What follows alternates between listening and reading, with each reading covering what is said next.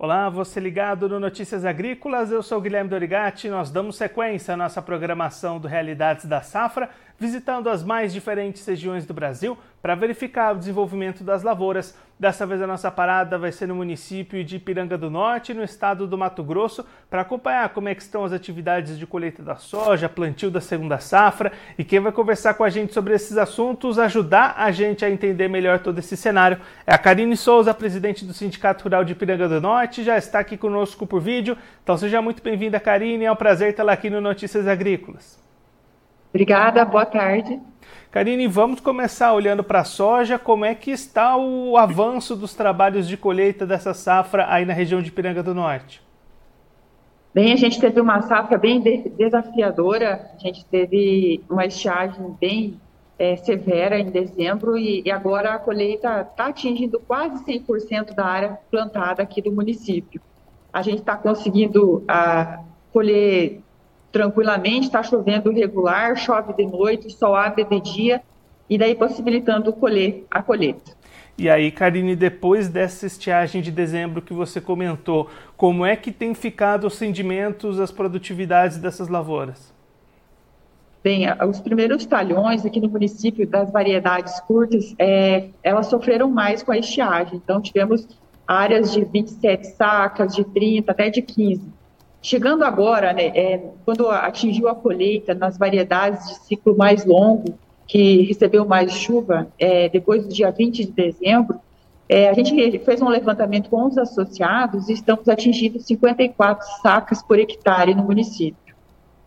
Essas 54 dessa segunda metade ou já é uma média geral, Karine? Já é uma média geral do município. E aí, como é que fica a questão da comercialização para essa soja? O produtor aí da região tem avançado com essas vendas ou a opção ainda tem sido segurar um pouquinho? Então, a comercialização está lenta, estão segurando os grãos, apenas cumprindo os contratos feitos e aguardando uma melhora do preço da saca. E Karine, olhando para a sequência, né, a colheita chegando ao final por aí, como é que estão as atividades de plantio para a segunda safra?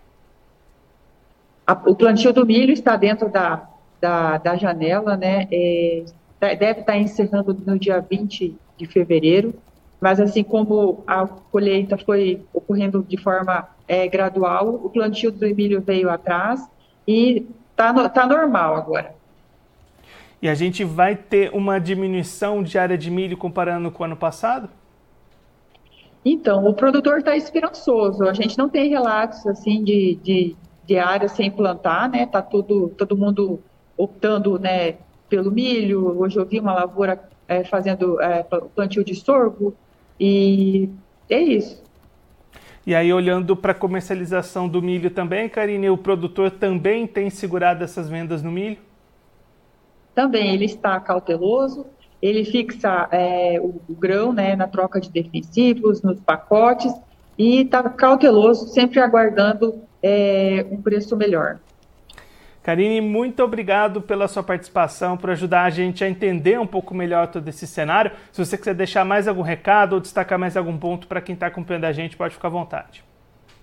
Então, aqui no nosso município foi bem desafiador. Acredito que em todos os municípios, é, vários municípios relataram é, problemas com a seca. Então, a gente procurou, em dezembro mesmo, reunir os produtores, fazer um levantamento né, das perdas, né? A gente orientou os produtores a estar tá fazendo levantamento com técnico nas propriedades, né, para às vezes estar tá acionando seguro agrícola, né, ou até numa renegociação é, de dívidas. Então a gente está em alerta desde dezembro, né, orientando os produtores rurais é, para que façam é, é, certo na, na tomada de decisão caso tenha uma frustração maior de safra.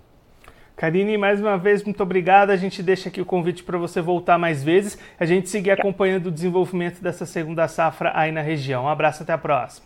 Certo, obrigada. Essa a Karine Souza, presidente do Sindicato Rural de Ipiranga do Norte, lá no estado do Mato Grosso, conversou com a gente para mostrar como é estão as atividades de colheita da soja e plantio do milho lá na região. Karine destacando uma colheita já praticamente encerrada no município, com produtividades variando bastante. As primeiras áreas colhidas foram as que sofreram mais com a falta de chuvas, especialmente no mês de dezembro, e aí as produtividades variaram de 15 a 30 sacas por hectare. Depois esses níveis foram subindo conforme a colheita foi avançando para variedades de ciclos mais longos, que pegaram mais chuvas após o dia 20 de dezembro, e aí a expectativa do sindicato rural é fechar a média de produtividade do município em torno de 54 sacas por hectare para essa safra 23-24.